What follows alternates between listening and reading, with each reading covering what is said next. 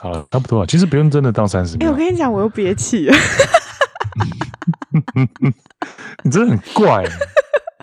我很怕会录到我的呼吸声，我觉得怪尴尬的。你就不要，你就人离开麦就可以了哈。哎，可是人离开麦就很怕难保啊。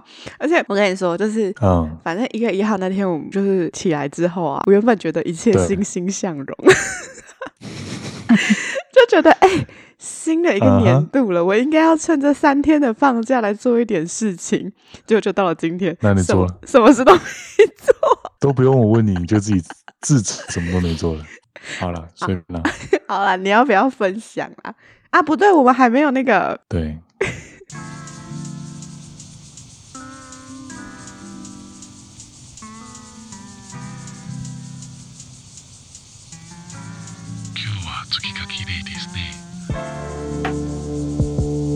欢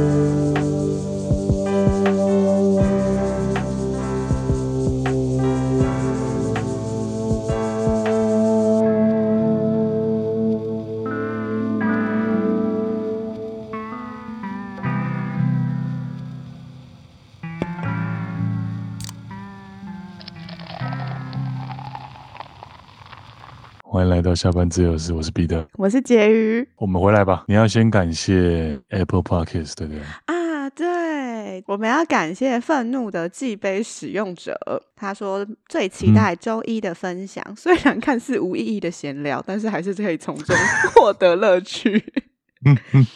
他说蛮喜欢讲者对一些事物的见解，对于生活上的不顺遂也有了一些释怀。我我听到这一句的时候，我不知道为什么我笑了。我想说，我们要讲什么吗？但我们还是很开心带给他。其实有一种看似称赞，但好像被检讨的感觉。是我们俩都太废了，是不是？那我们还是很开心，他会 获得了释怀这样子，然后觉得两个讲者的互补性不错。然后重点是他最喜欢分享的环节，还特意去找了分享介绍的音乐跟影片，见识了不同领域，蛮有趣的。那千万不要去找推荐的游戏跟漫画，为什么还是可以啊？那可能对他来讲是不同的领域。对我来说也是，我没有把握那是大家都会喜欢的东西哦。可是其实我蛮意外，就音乐的话，音乐应该把握，但。漫画跟游戏，我真的觉得随意一点就可以了。我觉得彼得推荐的漫画跟游戏斟酌使用啊，但我推荐的，我觉得都是我自己蛮有兴趣的。但我要讲，就是我其实蛮开心，就是他觉得喜欢我们的分享跟推荐，因为我原本想说，我们会不会就分享推荐一些太大众倾向的东西，大家就觉得哦，这种东西谁没看过？结果还是有人给了我们这样正向的回馈。不过我们今天今天推蔡依林跟杰伦好了，我推五月天的演唱会。OK OK，还有什么看跨年场推了什么刻在你心底的名字？我不要。你哎、欸，怎么了？刻在你心底的名字怎么了？我真的没有喜欢。它是金马奖最佳原创电影电电影音乐吗？我换我换，一定是我不懂。你不啊？不对，因为你中二病。我见到啊，大家都喜欢，所以你不喜欢，对。是这个问题。我的角色，我的角色是你变成这样了吗？对，你的你的人设就是这样了？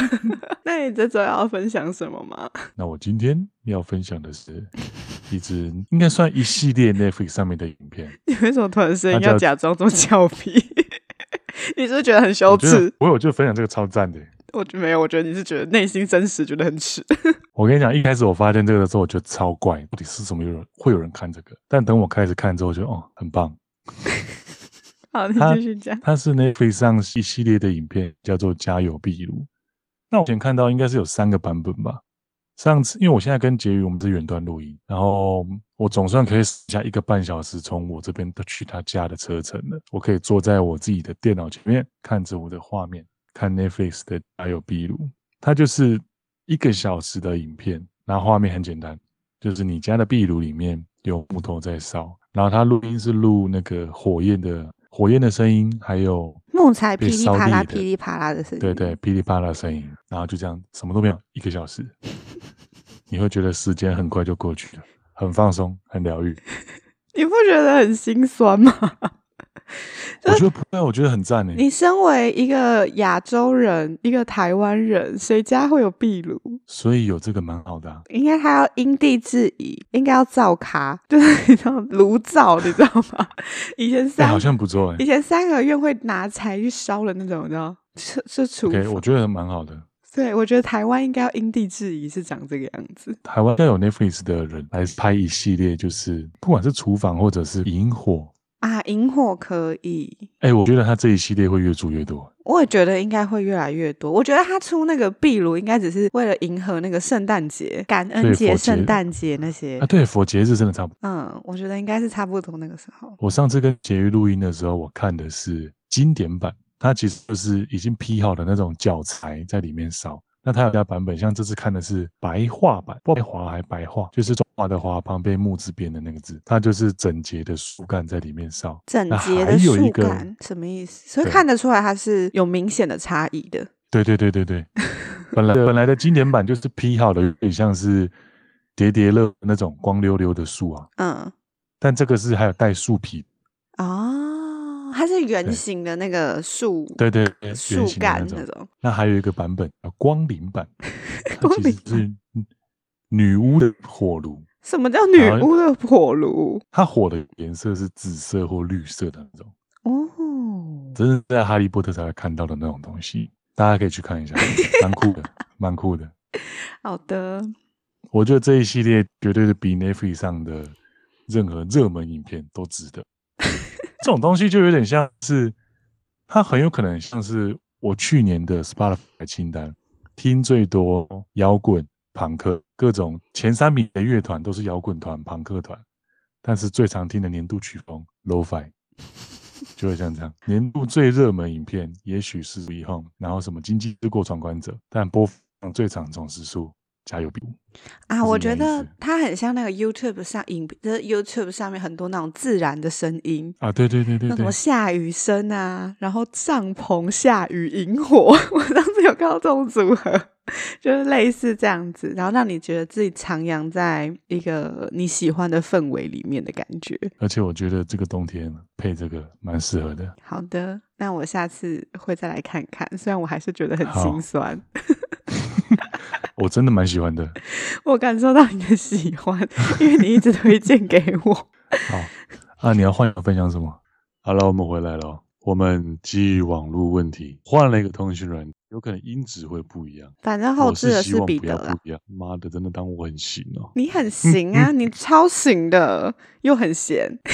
开始了，婕妤的摸头开始了。我哪有啊？这是事实，好不好？呃，那你要分享什么啦？好，我要分享我最近去看了一部电影，我不是很确定说这部片上了之后，那部电影还有没有在线上？哪一部啊？杏林医院。哎、欸，你真的去看了？我真的去看了。你那时候跟我讲的时候，我就已经买票了，所以没有办法回头。抱着那叫惴惴不安的心情，必死的决心。对，那所以好看吗？这么好看的电影，绝对不能只有我看过。我换个方式问，有比台北物语好看吗？好好好，但我跟你讲，它跟台北物语给我的感觉差不多。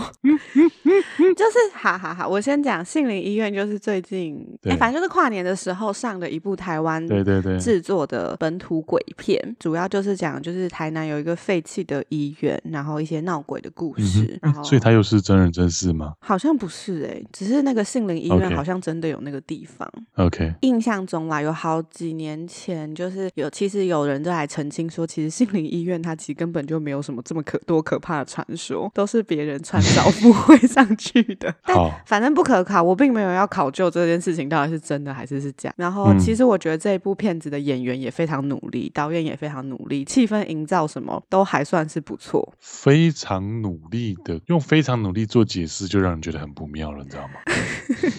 但是他对他的剧本真的出了非常非常大的纰漏，一点逻辑都没有。Okay. 所以你是说导演很努力，演员很努力，但是他的还有段距离，他的台词跟他的剧情的逻辑根本就是不知道在干嘛。而且你们大家可以去上那个雅虎，我们那时候看完之后，嗯、我们就心里想说，我们到底看了什么？然后我们就上了雅虎评论，然后有一个人第一个留言就给了五颗星，他就写这么好看的电影，不可以只有我看到。我告诉你，这个社会就这样才向下沉沦。然后过没多久之后，我又看到，就滑 Facebook 的时候，然后看到就是有人说，就是杏林医院全台首日破五百万票房破五百万，嗯，然后我就看下面的留言，没有一个人讲出一句好话。我第一次，而且三百多则留言呢，我真的很认真的就慢慢滑下来。我第一次看到有人对这一部电影的评价这么一致。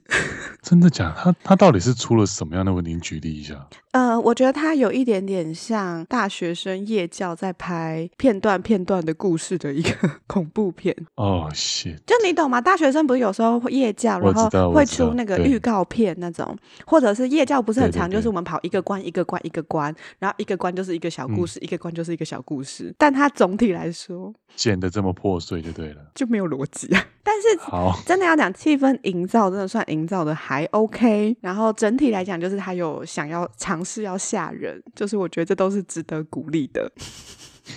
但是他们每个人讲话，反正好，我不管大家有没有要去看，嗯、你们就会一直无限轮回听到说，哎，我也不知道。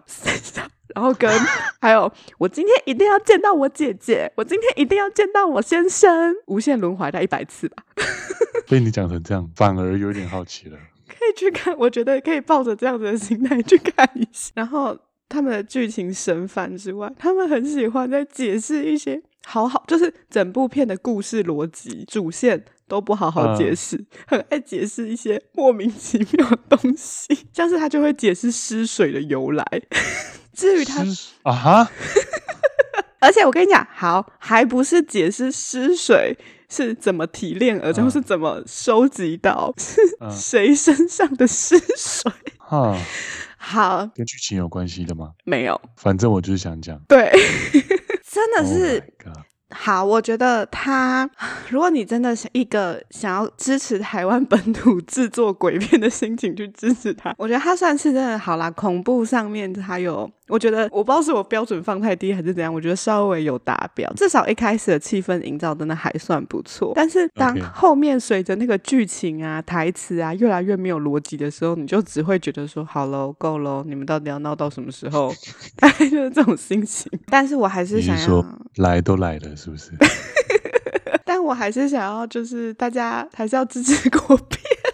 欸、你知道一部片只剩下情绪勒索这种招能够用，那真的是退无可退了。没有啦，就可以可以把它想成就是台北物语，大家可以，你知道，毕竟一部片子，然后大家的心情都这么一致，我觉得他也是算是优秀啦。好，好，没有，我只是想分享一下我的心情。那天看完之后，我就发自内心的觉得，我一定要跟大家分享这个故事。其他人看完之后什么表情？跟我一样啊。而且哦哦哦，我跟你讲，最好笑的是，不是大家一般片就是结束之后，大家不就是赶快散场了吗？我跟你讲，那部片子结束之后啊，全部的人都坐在原地，久久不能自己，久久不能自己，而且灯都亮了。然后我原本以为只有我，就是失魂落魄的坐在那边，嗯，觉得我自己到底干了什么事情。结果转过头看向后面，全部的人都还坐着。你看大家的心有多受伤？欸，那我觉得这部片，我觉得这部片要推，要趁他还在线上的时候，大家一起去看。为什么？然后大家一起坐在一起，坐在坐在一起干同一件事情，会比你一个人坐在家里耗掉两个小时有趣的多。哦。好，我跟你讲更好笑的，我在 PPT 上面还看到了一个、嗯、那个分享，他说这部片唯一值得讲的就是，嗯、好险它只有九十分钟。OK OK，对，他这点做的很好，他很精准的形容了，没错。啊、好了，九十分钟的话是可以忍受一下。对，就是在你快要忍无可忍的时候，它就结束了，大概就是这样子。那时间抓的算刚好。没错，没错，没错。啊，片尾曲很好听啦，片尾曲很好听。片尾曲是邓福如唱的啊，阿福的、哦。对，是阿福的，是好听的。希望他不会觉得难过。应该不会，因为你知道，最后就是我们看完这部电影的时候，然后我同学、我同事跟我一起看嘛，然后我同事。嗯他转过来讲跟我讲第一句话就是片尾曲很好听哎，开始闻到台北物语的味道了。就是有一点点像，就是有一点点像是学生作品的那种感觉。好了，不要再说，再说导演会哭了。我那个时候看完，我退无可退的事情。我第一个看完的时候，我一直在等演员名单，说编剧到底是谁？谁是编剧？但我没有看到。好了，那原因就不可以不可言喻了。没错。好了，我们回来，总算要来到今天主题了。我们不能再留在那个情绪里面。为什么？我觉得很好笑啊。我不行，这样会真的让我想去看那部片。那你就去看啊！但是我觉得我看我会生气。不会，你不会生气，你会觉得荒谬到废到笑的那种感觉，是真的。好，好，那我们赶快回来今天的主题，我们不要再被那部电影荼毒了。呃，离开那个情绪里面。没错，我们回来，我们今天的主题，我们今天要聊什么？总算可以离开那一滩了。我记得你是前几年去澳洲嘛，对不对？大概大二啊，大二下的时候，很精确吧？够精确。嗯，你那时候是去语言学校，对不对？对，我去澳洲的语言学校两个月。不过那时候是台湾。原原因是什么？你不知道？你不知道原因是什么？原因就是因为我有一科、嗯、一个课被挡，然后被挡了之后，他挡修我后面所有的课，所以哦，是这个原因、啊。对，所以导致我一定要延毕。一年是不是很贱？嗯、对，然后两只我要延都延毕了就去是吗？对对对，然后我原本呃，因为我上学期还是有一些课可以修，所以我就在下学期的时候休学，嗯、然后去澳洲的语言学校玩了一下。原本是哦，你是去玩？我觉得我算是算是去那边放松啦。原本是想去打工度假，但结果被我爸打枪。啊、我爸基本上是连我要去澳洲的语言学校，他都有点。不想要，他不想我自己一个人去，他觉得很危险。然后、嗯、，OK，但是最后就被我说服了，因为我那个时候就自己都已经，他其实被半强迫啦，因为我那个时候我就把代办啊什么都已经找好了，然后就把拿了一个那个收费单，然后跟他说：“哎、欸，我们一人一半。”因为那个时候上学期我这超强迫的，因为我上学期就是本来就有预计我下节学期。要休学嘛，我就想要出去玩，然后至于去哪里玩，其实我也还没想好。然后因为那时候讲说我要去澳洲，嗯、因为那时候正红澳洲打工度假这一件事情，我原本就跟我爸妈讲说，哦，那几年，对，反正我就跟我爸妈讲说我要去澳洲打工度假，先被我爸打枪，说一个女生这样子很危险，我就觉得。好吧，那既然不要打工度假，那我就去个语言学校好了。再加上我的个性时间短一点，对对对，然后加上我的个性很懒，就是我其实自己也没有做多少功课，然后去找语言学校。嗯、但是我就先找了一个就是咨询不用钱的代办，嗯，对，所以我就先他们就是只有你确定你要找他们的，就是确定要请他们代办，他们才会收钱。然后所以我就先去找他们咨询了一轮。嗯、那个时候我去两个月，我觉得其实算偏贵，我是不知道别人的价钱啦，但我可以讲，我去那边两。两个月大概十五万到二十万，我有点忘记确切的价钱了。就是去回来这样子，包含机票，包含机票，包含学费.然后住宿跟食吃东西，嗯，嗯，这样子大概十五到二十万左右。那、啊、这个数字是过得开心的，还是过得蛮比较辛苦一点的？就算是中间中间吧，我觉得他没有特，我觉得住宿环境没有特别的好，然后吃的东西也没有特别的。嗯，但是整间学校的氛围还不算是认真教学的学校啦，应该是这样子讲。嗯、哦，是认真教学，是认真教学的学校。然后，嗯，然后那个时候我就直接跟我爸妈拿了这一张收费 这张收据，然后跟我爸妈说，然后因为加上我那个时候就本来就有预计这件事情，所以我自己花了蛮多时间在打工的。我就跟他说，那我们就呃各出一半，嗯，这样子。然后他们就被迫答应了，他们就说啊，都已经准备这么完善了，而且我连那个学校的 DM 啊，就是解说。啊什么的，就是全部都印给我爸妈看。你就做一份 proposal，代办帮我做的 proposal。哇，你真的是好 OK。不是因为代办也要给我看过啊，我就把代代办代办那一份资料给我爸妈看。好，对，而且他们到那一天，他们还很害怕，就是到送我去飞机场，送我去机场的时候，他们也很害怕，因为他们就很害怕说你、嗯、他们看得出来蛮紧张。对，然后他们就说：“哎、欸，你真的知道你去那边你要怎么到那个语言学校吗？”我跟你讲，嗯，但是懒人有懒福。嗯，哎、欸，你下飞机是有人接的吗？对，就是有人接。哇！而且我的飞机其实还 delay，所以他在那边等我等很久。嗯，那你这样子真的超差哎。对，那个时候其实有点害怕。你们是一群人一起去吗？没有啊，就我一个人啊。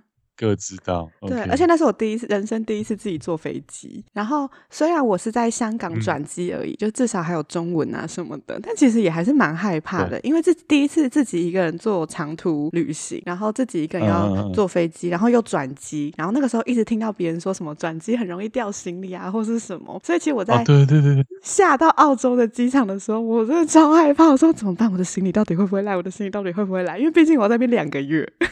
什么东西都没有，一头空就完蛋了。对，会很困扰。嗯，所以就好险好险。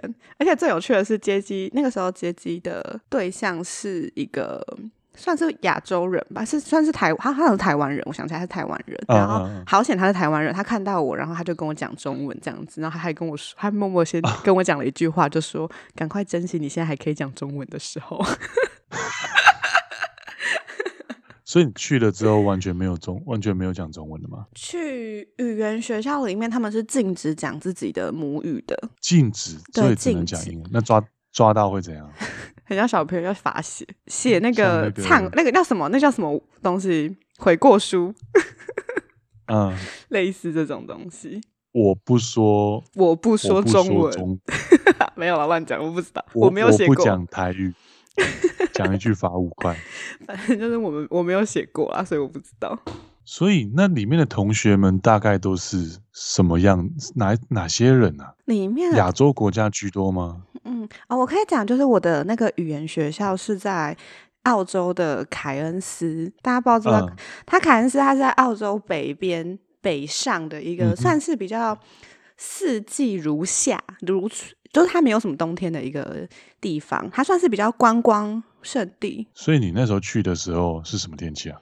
那个时候去的时候，他们都是他们他的那个日夜温差很大，就是他白天的时候太阳很大很热，有时候会到四十几度这样。然后我去之前，他们刚好结束了一个台风。嗯哦，他们有台风，有他们有台风。然后我到了之后，就是日夜温差很大，晚上早上的时候太阳非常非常大，中午可以到三十几度、四十四十度这样。但是晚上的时候就是偏凉，嗯。我晚上的时候有时候会穿长袖的毛衣，下半身的随便穿很短短裤之类的，就是是凉凉冷冷的天气。需要穿件外套的天气，出门一天就会感冒哦，有可能就是你晚上要带要带外套出门的那种天气。嗯哼，但是白天是可以穿很很辣，就是 对学校的女生们都穿的很辣，我是没有啦。反正你也穿也穿也穿不多了，那个天气。对对对对对，没错。然后他那边最有名的就是大堡礁，大堡礁是在那边啊啊啊啊！对，但是因为我讲就是我是穷学生，就是我跟我爸妈旅费是一人出一半，然后在那边的生活费。因为那边生活就是你如果真的要出去玩的话，其实消费是蛮高的。所以其实说玩我也没有真的，就是我没有跟很多人一样去那边就有去大堡礁学潜水啊，或是去呃跳伞，或者是那个高空弹跳，嗯，就是这些的单次花费都太高了，对我来说。所以这是我觉得很可惜的地方啦。所以我一直觉得我还要再去一次澳洲。然后那边的组成就是那一间语言学校呢，其实是日本。老板，嗯，对啊，所以他其实语言学校算蛮多的，是吗？他那边语言学校很多，整个澳洲好像语言学校都很多。嗯嗯嗯，可能因为那个时候 working holiday 很盛行，所以有些人可能就是打工度假到了一个程度之后，他们可能就会去语言学校玩玩，就存了一笔钱嘛，去语言学校认识人，嗯，或者是他们想要先去打工度假前，他们先在语言学校待一阵子，然后因为语言学校也会有提供一些打工度假的工作机会，所以这也是一个不错的跳板。嗯。然后那个老板是日本人，所以其实那间学校的日本人最多。再来是韩国人，再来才是台湾人。然后之后，其他就是一些欧洲地方，像是那时候有遇到德国、法国、意大利人都有，但是欧洲人算少数，主要还是亚洲国家人居多。那你们去都是自己母语的人凑在一起吗？还是会大家打乱？比如说日韩、台湾加个意大利混在一块？嗯，就一般交朋友的话，交朋友的话，上课的时候一定都是打散，但是如果是平常的交友圈，大多数大多数还是会以国籍做区分呢，就是台湾人还是普遍跟台湾人混在一起，日本人普遍跟日本人混在一起。欧洲国家因为他们人数就少少的，所以欧洲国家他们会自己混成一圈。啊，他们就自己一个欧盟。对对对对对。但是呃，其实交流上大家还是都是、嗯、大家还是可以玩在一起的。嗯哼，应该是这样讲。然后我觉得我自己算是比较特别。我什么意思？就是我没有特意说我不想跟台湾人交朋友，或者是怎么样。但是可能因为刚好我刚去的时候，跟我年纪比较，嗯、因为我其实去的时候，我发现就我算是年纪算偏小的。我那时候去大概二十岁吧。啊，对对，那时候算二十岁，对吧？那不然平均年龄多少？平均年龄大概落在二十岁，差不多，差不多二十五岁到三十岁之间，不算小。不算小，不算小。等下可以来跟我说他们为什么过去。嗯、但是，所以就是那个时候我一去的时候我是先认识了一个跟我年纪比较相近的日本女生。嗯，然后所以我就变成就是跟那个女生很好，所以我就是处于在一个比较日本人的圈子里面。然后我真的之后去一些小的旅行团那种，也是都是跟日本人他们一起出去。嗯嗯嗯嗯，台湾人也是会有交流，就他们也还是会跟我们一起，像是他们可能会带我去一些，就是去哪里买东西呀、啊，怎么坐那边的公车啊什么的。大家还是会一起，嗯、对，但是我跟日本人的交流比较多。那你们去玩都玩些什么啊？嗯、跟在台湾一样吗？你们会去哎、欸，会去逛街吗？会啊，也会去逛街啊。好在语言学校其实是这样子的，就是跟上课一模一样，而且我觉得我甚至比我平常在学校上课还认真。那你们课表嘞？从早到晚？从早到晚啊？你以为从早到下午啊？到你就正常上课时间啊，八点半上课吧，反正就是也是一个八点，啊、然后可能到下午三四点左右。啊，有作业吗？有作业啊，也有作业。它就是有点像是英文补习班那样子，只是它是用全英文授课。所以那时候我们就是有听一个什么 BBC 的 Six Minute English。反正如果有人想真的认真学英文的话，我觉得这是一个蛮好的教材。这样，它就是会讲一段，嗯、就是主持人们会可能讲一篇对话或者是什么，然后他有逐字稿。哦，有逐字稿。对，他是有逐字稿的。然后你就可以去先听，反正那时候老师就叫我们先听一遍，然后再去看文章，再听一遍，然后写，嗯，挑出。就是呃，你不会的单字，然后隔天上这是回家作业，然后隔天上课的时候，跟你隔壁的同学就会两两一组，然后跟他讲一下说，哎，我今天听，我昨天听了什么，然后这个东西里面的这篇文章内容是在讲什么，嗯、然后我不会的单字是什么。我们讨论完之后，大家每个人要轮流，我就要讲说，哦，今天 Peter 跟我说他昨天看了什么。然后他用了哪些单？他教我了哪些单词？啊，这些单词可以怎么用？我刚刚听到重点，两两讨论。所以那个两两讨论是怎么分的？两两讨随机啊，就是看你想跟谁啊。有时候是跟隔壁的同学，你们，你们可以自己配。可以啊，有时候就会找一些英文很照的人来找你。哎、欸，真的出国了还是想偷懒呢？也哎、欸，什么叫出国了还是想偷懒？没有，就是我出国了，出门在外，女生就有女生的优势。啊哈，男生可能就会想发挥说：“哇，我的英文就是很好，可以找你。”我不知，因为那个时候我就有遇到几个韩国男生，嗯，韩国男就他们的英文秀一手，对，秀一手。我跟你讲，韩国男生真的很爱秀一手。呃 他们怎么秀？而且他们的秀一手是无差别式的秀一手，他们对女生都会展现出那种绅士的感觉。嗯，就不管他，就只要你是他的朋友，不关乎他觉得喜不喜欢你或者是什么，他就是会帮你。对，就是他可能就是发现，哎、欸，你在上面有点老师的问题答不出来了，他就会给你暗示。认真的暗示.认真的帮腔，然后他们，但就是帅一下，嗯，对，就是帅一波。然后你考，你可能作业不会写，他就会开始一个一个教你说，哦，要怎么写，怎么写，怎么写。我觉得韩国男生大多数都蛮会照顾女生的，跟其他像是日本的男生，嗯、或者是台湾的男生比起来。所以你觉得哪一个国家的最最不会这样子？日本吧，他们完全就是 for 自己而已嘛。我觉得他们也不是 for 自己，他们是害羞啊。对他们，那如果你去问他，他会他会帮你吗？呃，他也会，但是他们就是我不知道是那间学校日本男生出了什么样的纰漏，但他们都比较害羞一点点啊。Uh. 加上可能他对他们来讲，讲英文不是一个这么有自信的东西吧？哦，对，就是他们好像他们自己觉得，其实他们英文都没有。真的不好，只是他们会有一个他们自己的腔调。嗯、然后我其实有的时候会觉得，就是有一些人蛮过分，就会去笑他们的腔调。但其实我是啊都到那边的还要去笑腔调，是不是？我觉得很无聊。但我觉得他们笑不是这超无聊、欸。但对对对，但我觉得他们的笑也不是他们真的觉得很好笑，是因为日本人自己很在意。嗯嗯，就是因为其实你听得出来，你就不是母语国家的人，就是每一个国家其实都有每一个国家他们自己的腔调。讲难听一点，其实我也都听不太懂别的腔调。但他们就特别喜欢笑日本人，因为可能日本人自己也有一点自卑。因为日本人的反应好笑哦，对，因为日本人的反应好笑，这是真的。哦，那我知道，他们会觉得不好意思。就，就像以前我们也会拿拿真的很无聊的事情来笑同学，那其实那件事情真的没什么，但同学的反应会让我们觉得很好笑。对，然后你就会一直想要去欺负他，真的是很糟糕，有够无聊。那你们有人谈恋爱吗？有啊，超多啊！真的假的？是超多，然后都是大，就是嗯，你你没谈会成为少数的那种多，也没不至于这样子啦，不至于这样子，但是就是很多、嗯、很多跨国恋情、嗯，日本女生普遍喜欢韩国男生，韩国男生普遍喜欢日本日本女生对，然后欧洲人每个人都要吃。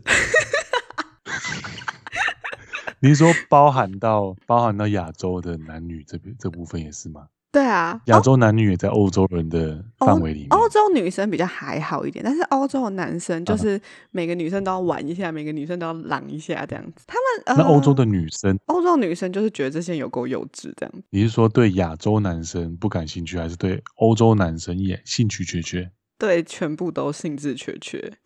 他们就是来学英文的。对，他们就是来学英文的。而且哦，而且普遍来说，欧洲人的英文都比亚洲人还要好，因为毕竟可能是他们的那个呃语感嘛比较像，就是文字上方面比较像，然后所以他们英文都比较好。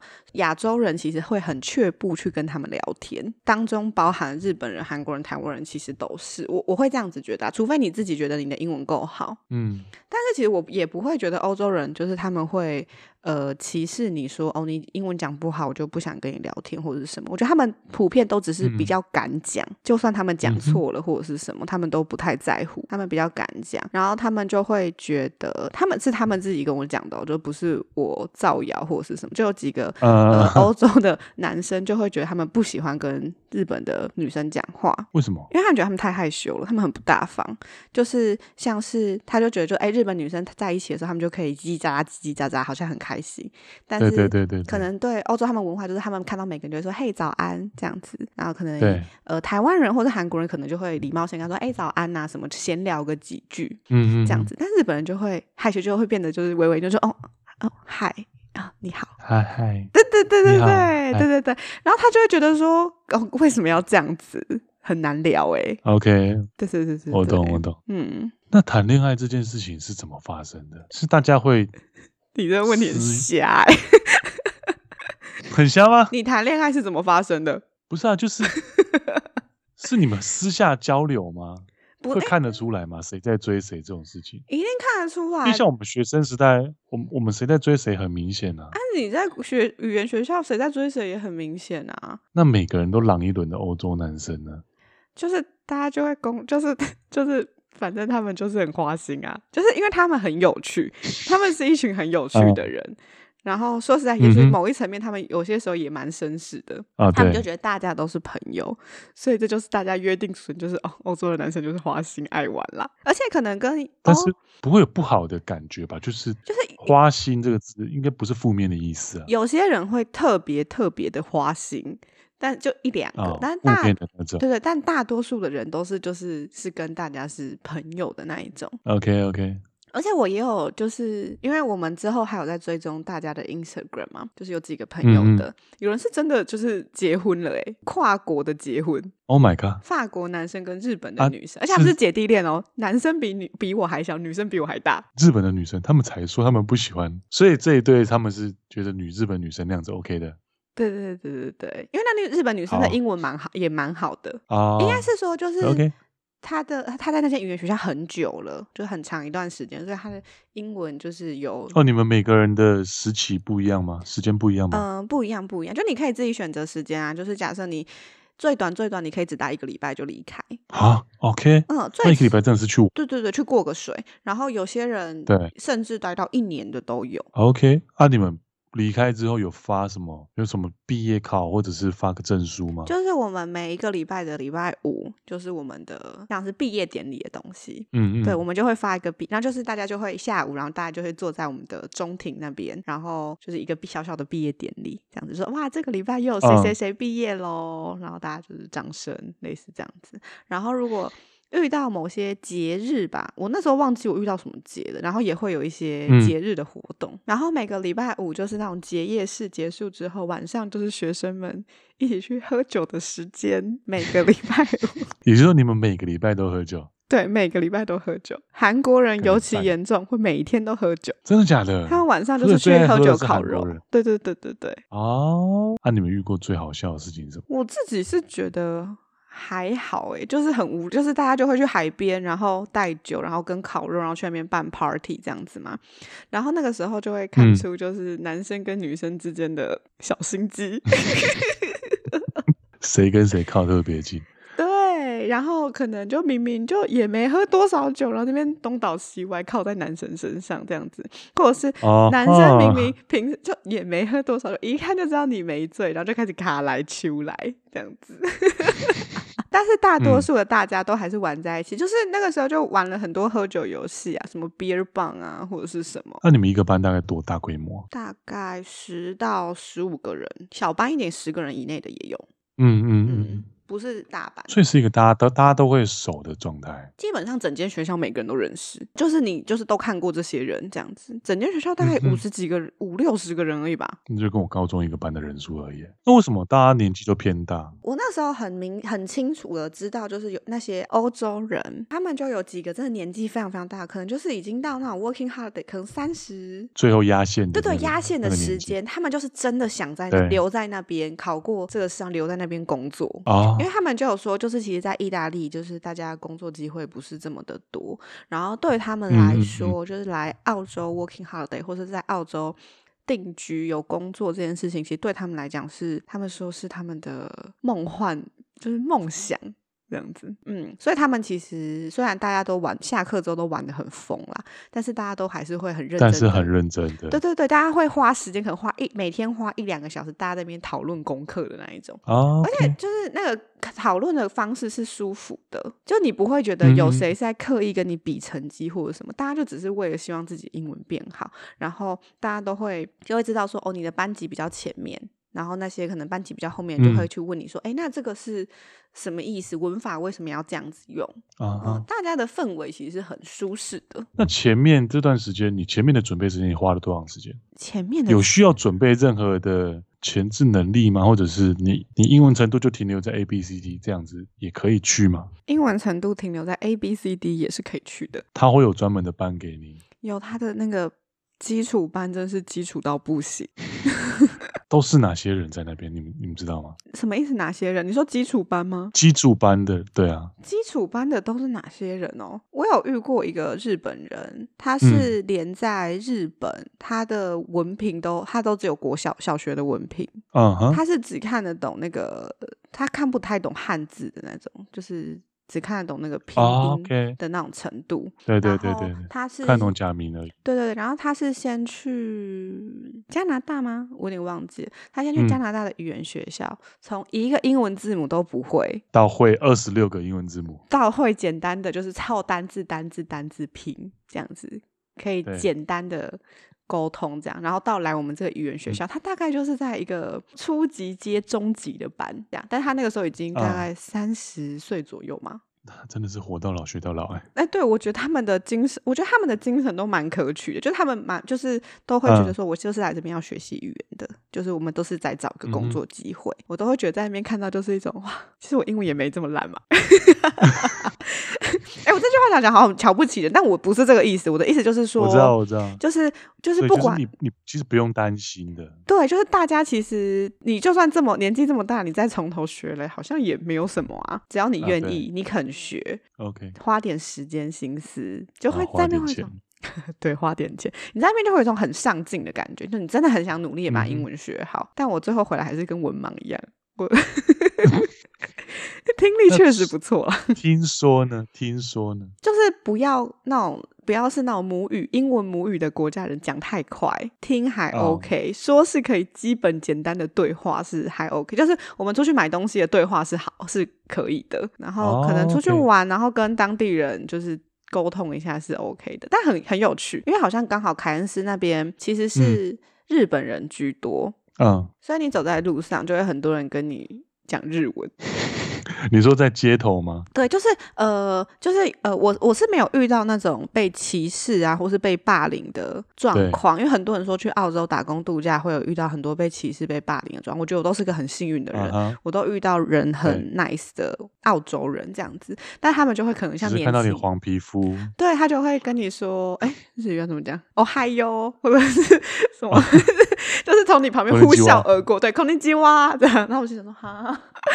那可能，而且这是澳洲白人，对，跟你打招呼。对，然后也有可能是因为在我旁边的都是日本人，嗯，这也是一个可能的原因。哦，对了，确实是。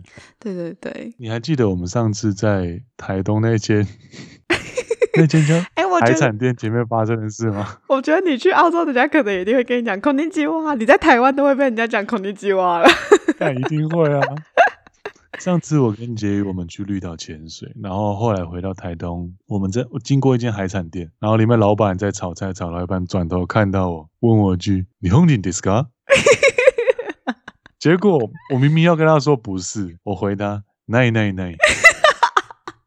这真的超白痴，我自己觉得很生气，我到底在干嘛？很白痴。我跟他说不是。 但是我用日文回他，就像是外国人问你说 “Do you speak English？” 然后你就说 “No, no, no。”那我觉得，反正我总体来说，我觉得在澳洲两个月虽然不长也不短，嗯，但我觉得就是很多人都会觉得，好像出个国或者是去壮游一下，好像就会变得很厉害或者是什么。你有身边有这种朋友吗？嗯、出国旅行找自己。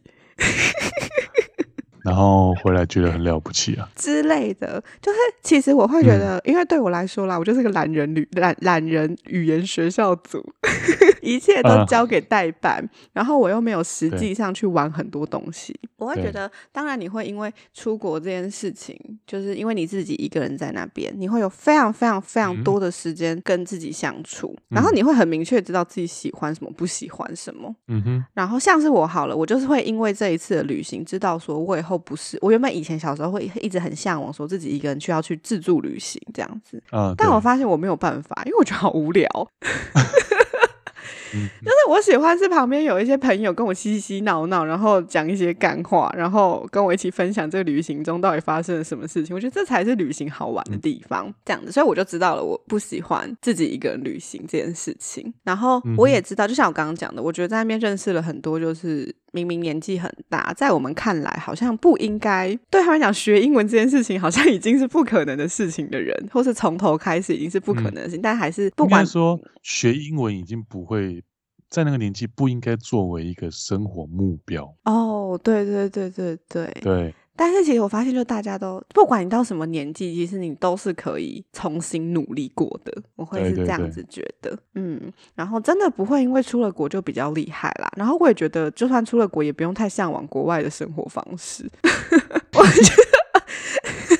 我是不是讲得很敷衍？因为我觉得去那边两三两个月，就是你短暂去那边，跟你实际住在那边，真的就是两回事，是两个完全不一样的状况。嗯。你看到的其实是很表面的东西，你跟你实际之后在那边工作一定是不一样的。因为我遇过太多人这样子。那你知道，那有一种人就是会出过国之后回来，会呈现一个很讨厌的样子。我在国外的时候怎样怎样怎样，我在国外的时候怎样怎样怎样，但是结语完全不会。他出国回来之后，长得一模一样。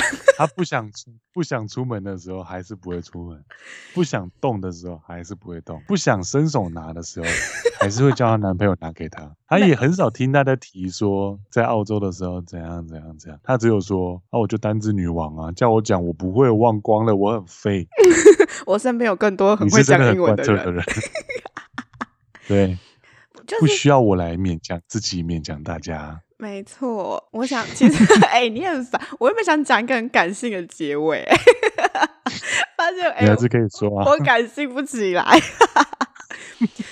就是我之后，因为我之后回来之后，又有好多，就是我之后其实也有一度就是觉得说我应该要就是去再去一次澳洲打工度假，或者去加拿大，或者是去哪里、嗯、这样子。然后我也听过很多正反两面的意见，就是说啊，你干嘛去打工度假浪费时间？然后有些人就会觉得说，哎，去打工度假很好啊，多认识怎么样的人。但对我来说，我觉得。我在这边就也其实没有给大家意见，我觉得就是选一个你你要知道，重点是你要知道自己的目的是什么，然后选一个就是。选了这个决定之后，你就不要去做后悔的事，就是不要去后悔，继续往前就好了。对，因为人生中什么事情其实都是一个，一定会让你有所成长，一定都是一个经历，就只是单纯是看你怎么看待这件事情而已。嗯、反正就是这样子啦。我还是很推荐大家可以出国多看看，多认识一些人，因为出国认识大家各地的风俗民情，真的是蛮有趣的。看看不同的人喝醉的样子啊。对，然后跟不同的人交交朋友，什么样的交朋友就不好意思讲了啦。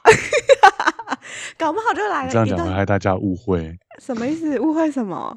你这句话才让人家误会吧？是你自己想去哪里了？好，你说搞不好来一段怎样？我说搞不好就会来一段刻骨铭心的友情或刻骨铭心的爱恋。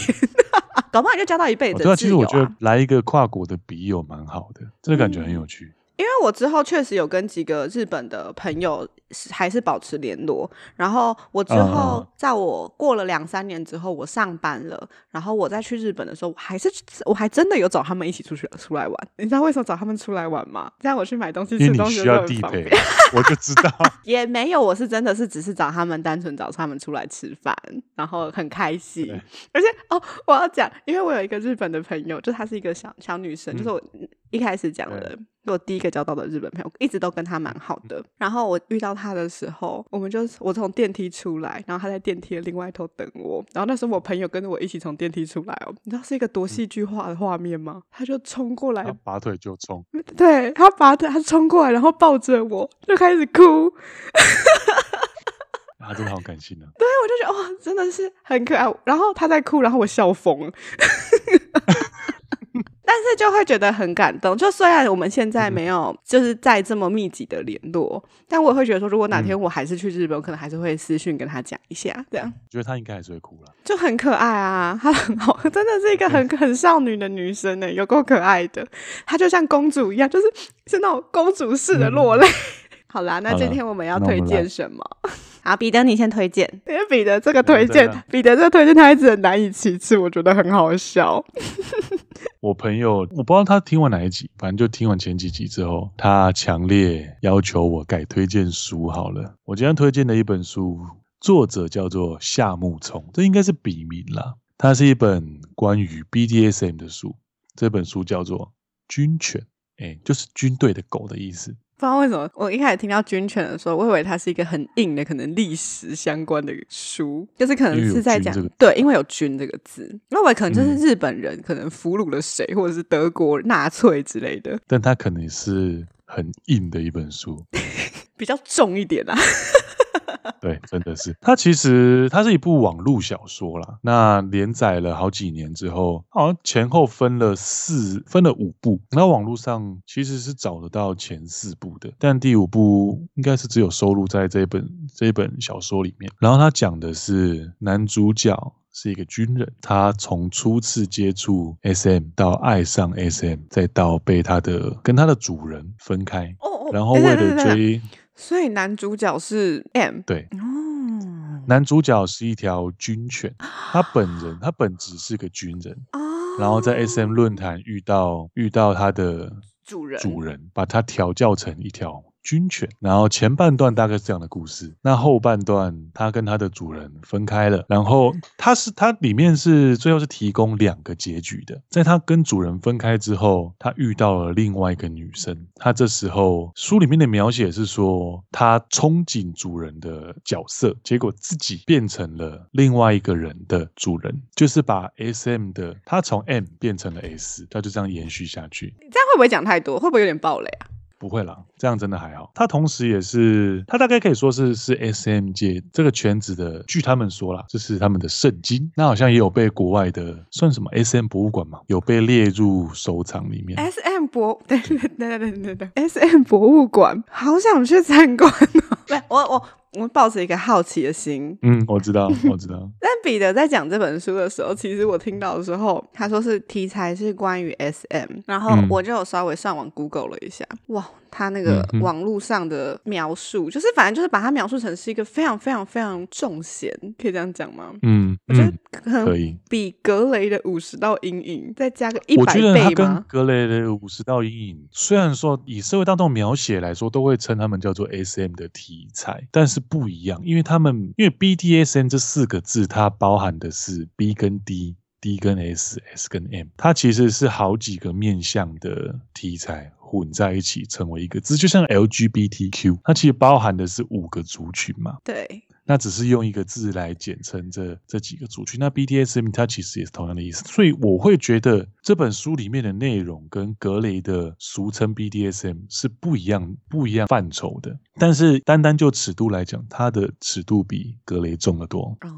不过它也有翻拍成短片，他、哦、有翻拍成短片。那主角是由中国那边吗？台湾的，台湾的，哦，是台湾的。对，主角是《镜子森林》里面的那个记者。啊，我知道，姚他有演反校，对不对？反校的，好像有，对对对对，是他。嗯，对，主角是他演的，蛮有趣的。不管是短片或者是书，都推荐大家找来看。而且彼得对这本书的敬重，从他买，我、哦、真的是抱着抱着敬畏的心情在看。没有没有没有，不能说敬畏啦。他除了抱着敬畏的心来看之外，他敬畏到就是他还买了精装本，因为我只买得到精装。而且我刚刚就是从的视讯荧幕看到他把精装本那本书拿出来的时候，宛如圣经一般。因为真的印刷的很好，因为可能它是全黑吧，它是全黑，就是它是真的，它印刷真的很漂亮。这本书里面也有提到编辑的对这本书的印刷有什么要求，就包含它的封面的纸。然后跟它的纸质磅数，还有它的设计，他们都是有想过的，所以我真的觉得买精装本也是推荐。它是一本从印刷就很好看的一本书。我一直很期待彼得的分享，然后我也很期待他赶快，因为他好像剩最后一点还没有看完嘛。对，还剩最后一点。对，然后我一直很期待他看完之后，我想要拿来看。我可以啊，可以啊。可以啊，我开始又担心我男朋友会觉得害怕了。这一本哦，不过必须先说，因为它里面的用词是真的，不管是对于性爱场面或者是性器官的描写，都是蛮直接的哦。这件事情，我觉得不论是谁，都应该是要先做好心理准备再来看，不然你可能会被冲击到，但也没什么不好。没关系，我觉得我们就来看看，就是不同领域。对对对，我觉得就是一个真的是不对我来说是一个不同领域的书籍，因为我觉得很多人对于不同领域感到好奇，但是如果你必须真的去参加一场活动。那这门槛算高的，但如果你只是看了一本书就能够略知一二的话，那会是非常推荐给大家的。一到十分，好了，多推。